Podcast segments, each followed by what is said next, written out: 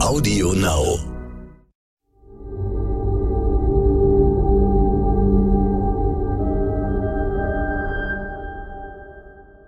Es ist Freitag, der 28. Oktober. Hallo und herzlich willkommen zum Stern-Podcast Ukraine die Lage mit dem Militärexperten und Politikprofessor Carlo Masala von der Bundeswehr-Universität München. Ich bin Stefan Schmitz vom Stern.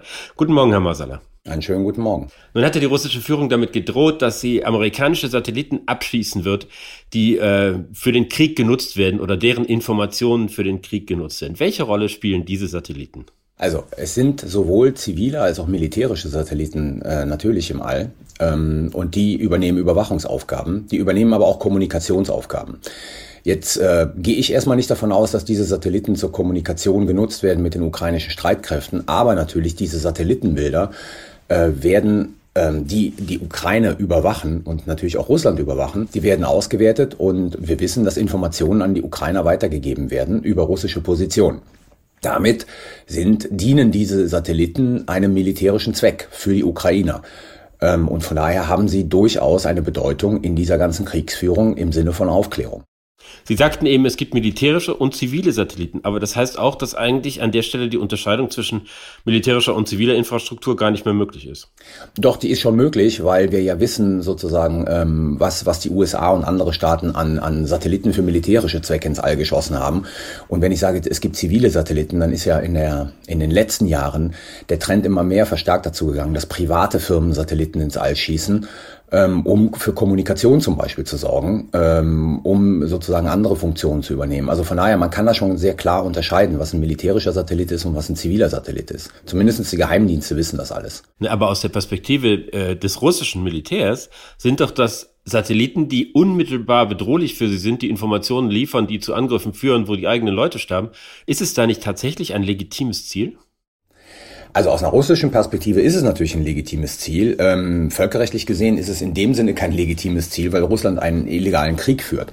Aber wenn Putin jetzt sagt, irgendwie, wir werden diese äh, Satelliten, sollten sie in diesen Krieg involviert sein, ins Visier nehmen, ähm, dann hat er aus seiner Perspektive natürlich recht, weil es ein Führungsinstrument ist ähm, der Militärs, um militärische Bewegungen zu koordinieren. Also von daher aus einer Putin-Logik heraus muss man einfach sagen, ja, er hat natürlich recht. Das sind aus russischer Logik heraus legitime Ziele, weil sie die, die Operationsführung der ukrainischen Streitkräfte auf dem Boden einschränken würden.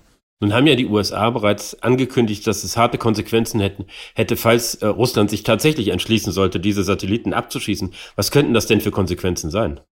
Naja, die Frage ist, auf welcher Ebene würden die USA dann vergelten? Ja, würden die USA dann vergelten, indem sie ihrerseits russische Satelliten abschießen? Das, die Möglichkeit besteht ja.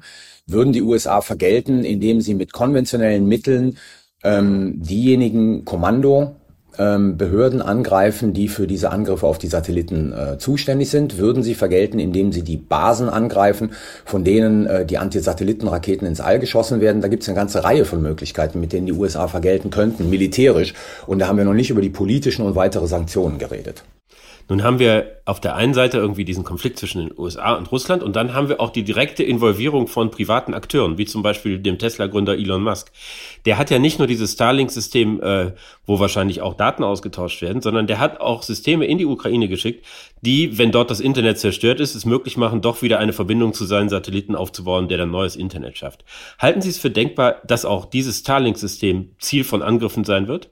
Ja, also dass das Starlink-System selber Ziel von Angriffen sein wird, ähm, halte ich durchaus für möglich. Es ist allerdings schwierig, weil wenn Sie sich angucken, das ist relativ klein, relativ mobil, äh, dann müsste man viel Aufwand betreiben um, um diese Systeme so zu zerstören, dass sie nicht mehr nutzbar sind. Ähm, ich halte dafür wahrscheinlicher, wenn es die Möglichkeit gibt, dass man sich versucht, da rein zu hacken und sie äh, stillzulegen. Ja, also weniger militärische Angriffe als im Prinzip über Cyberangriffe, über die, die Penetration der Software zu versuchen, Starlink stillzulegen. Ob das die Russen können, ob Starlink äh, so ich sage jetzt mal, verwundbar ist, das entzieht sich meiner Kenntnis. Aber das wäre der wahrscheinlichere Weg, weil alles andere würde in einem Kosten-Nutzen-Verhältnis viel zu aufwendig sein. Elon Musk macht ja auf Twitter schon makabere Witze darüber, dass er vielleicht plötzlich sterben könnte. Man erschrickt dann zuerst und denkt, er ist halt irgendwie, hat sie auch nicht alle beisammen. Ist es vorstellbar, dass dieser Krieg wirklich sozusagen die Auseinandersetzung zwischen Staaten verlässt und äh, Russland auch solche Ziele angreift? Nein, ich glaube nicht, dass Russland private Akteure angreifen wird, weil letzten Endes bringt es ja nicht viel. Also, Star also wenn wir jetzt bei Elon Musk bleiben, sein Nachfolger oder seine Nachfolgerin würde aller Wahrscheinlichkeit nach äh, die Starlink-Systeme weiterhin in der Ukraine lassen. Also von daher würde, würde da kein Nutzen für die russische Föderation bestehen, außer einem symbolischen ähm, so eine Figur wie Elon Musk äh, umzubringen. Ähm, deswegen halte ich das für relativ ausgeschlossen. Was Sie aber andeuten, ist natürlich, dass dieser Krieg jetzt auch mit der Frage Kommunikation, ähm, mit der Frage Deutsche Bahn in, im Norddeutschland, mit der Frage Nord Stream 2, mit der Frage Unterseekabel, natürlich diese hybride Dimension immer stärker bekommt, die Russland gegen, ich sage jetzt mal, den Westen in Anführungszeichen anwendet oder zumindest damit droht, sie anzuwenden. Das ist dann schon so ein eine zweite Schicht, die über diesen über diesen originären Krieg mit konventionellen Mitteln äh, in, in der Ukraine drüber gelegt wird. Und ist natürlich auch eine Schicht, an der man erkennt, dass der Krieg längst äh, keine Auseinandersetzung mehr zwischen Russland und der Ukraine ist. Da hat ja Wladimir Putin hat gestern in einer Rede wieder gesagt, äh, der Westen wolle dem Rest der Welt seine Sicht aufdrücken und, und gewarnt, wer Wind sät, wird Sturm ernten da hat man irgendwie wenig Hoffnung, dass sich dieser Konflikt allein in der Ukraine beilegen lässt, sondern es ist ein grundsätzlicher Konflikt zwischen Russland und dem Westen. Ich sag mal, es ist ein Konflikt auf zwei Ebenen. Es ist natürlich zunächst einmal ist ein, ein, ein Konflikt, der in der Ukraine stattfindet, aber es ist, wie ich immer sage, es ist ein regionaler Krieg mit globalen Implikationen. Und ähm, das weiterführende Ziel, das haben wir aber auch schon am 19. Februar gesehen, als sich Putin mit Xi getroffen hat, ist natürlich die Veränderung der Struktur des internationalen Systems. Also dieser Krieg hat das Potenzial, ich sag mal, der Höhe- und Wendepunkt einer Auseinandersetzung zu werden, die diese aufstrebenden revisionistischen Mächte China und Russland schon seit zehn Jahren gegen die vermeintliche Dominanz der USA und der Europäer im internationalen System betreiben. Also man muss, glaube ich, unterscheiden zwischen primären und sekundären Kriegszielen. Primär geht es um die Ukraine, geht es um die Vernichtung der Ukraine. Und sekundär ist es natürlich äh, sozusagen ein Krieg, äh, der in dieser ganzen äh, Entwicklung gesehen werden muss zwischen der relativ absteigenden Macht USA und, den, und der relativ aufsteigenden Macht China mit seinem Verbündeten Russland. Von daher, ja, beide Ebenen spielen dort eine Rolle. Jetzt muss man zu der Rede Putins gestern aber natürlich mal wieder sagen, das ist das zweite Mal, dass Putin sich jetzt versucht, ähm, äh, als Vorreiter einer antikolonialen Bewegung zu gerieren. Und äh, der Adressat da ist neben der eigenen Bevölkerung, sind das natürlich die Länder des globalen Südens, ähm, die Putin in dem Sinne als neutrale Staaten braucht, damit er international nicht äh, isoliert wird. Also diese neokoloniale Rhetorik, äh, sozusagen Putin, Russland als Verteidiger der freien Welt und der antikolonialen Welt, äh, scheint jetzt ein neues Narrativ in, in den Reden des russischen Präsidenten zu sein. Und dass er sich natürlich auch in diesen Konflikt, den Sie beschrieben haben, hineinstellt, dass er sich in einer Auseinandersetzung mit dem Westen sieht, um irgendwie ja, letztlich um die globale Vorherrschaft, um die, um die Dominanz. Und dass genau. äh, die USA und die westeuropäischen Partner der Ukraine längst nicht nur irgendwie mit dem Donbass zu tun haben, sondern auf dem Weg sind in diesem Konflikt, von dem keiner weiß, wie er ausgehen wird. Ja, ob sie auf dem Weg in diesen Konflikt sind, ähm, das sei mal dahingestellt, weil sie halten sich ja noch alle zurück. Aber Putin versucht sie da reinzuziehen und Putin versucht diesen Konflikt halt als einen globalen Konflikt, äh, wie man so schön neudeutsch sagt, zu framen.